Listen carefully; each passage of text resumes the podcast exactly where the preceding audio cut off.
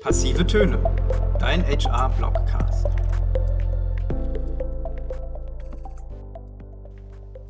Herzlich willkommen zum Y-Apply Blogcast.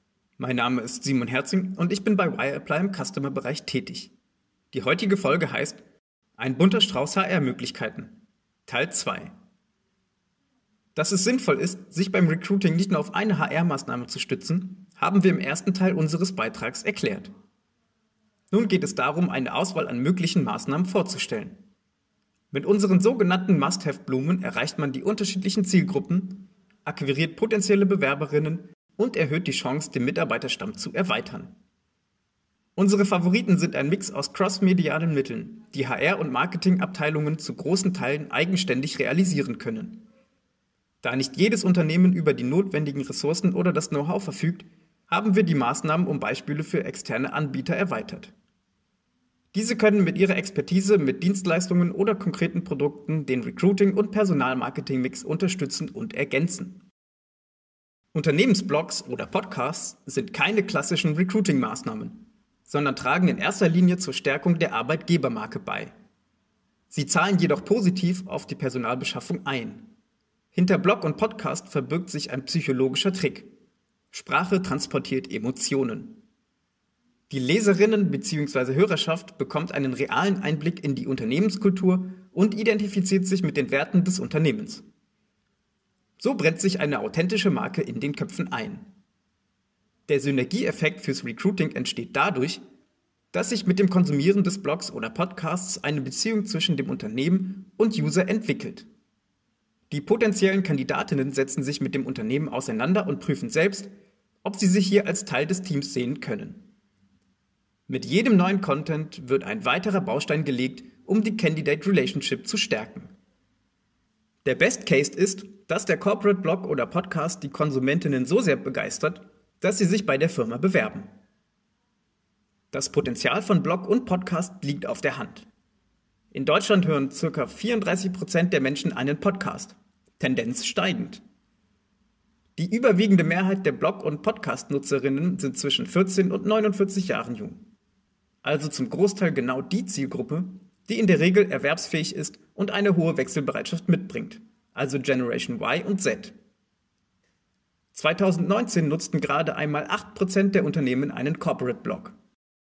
Corporate Blog oder Corporate Podcasts sind meist auf der Karriereseite zu finden, da das die erste Anlaufstelle ist, bei der sich potenzielle Bewerberinnen über das Unternehmen informieren. Teils werden sie auch als eigenständiger Button in der Menüleiste der Website integriert.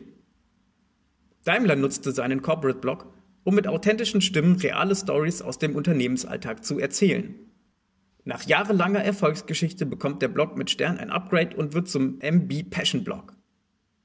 Die Deutsche Telekom bedient sich gleich beider Instrumente und zeigt sich in ihrem Blog und Podcast transparent und nah. Podcasts können unter anderem über SoundCloud oder Spotify gestreamt werden. Ein weit verbreiteter WordPress-Hoster für professionelle Blogs ist WebGo. Der Big Data Trend macht auch vorher eher nicht Halt und öffnet neue Türen.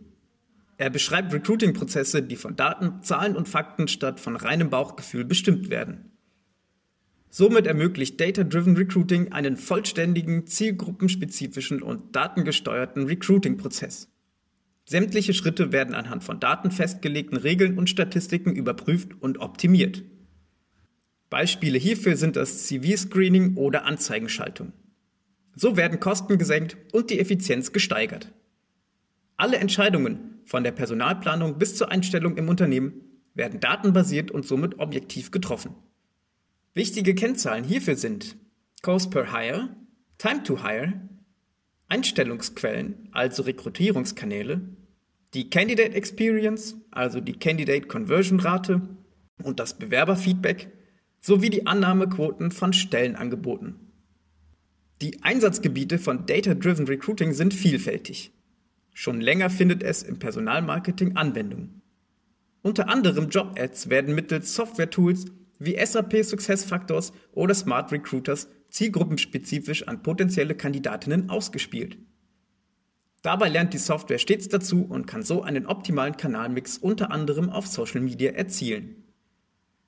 Bei der Bewerberkommunikation werden zum Teil intelligente Chatbots eingesetzt, um einen möglichst schnellen und einfachen Dialog herzustellen und erste Fragen seitens der Bewerberinnen zu beantworten.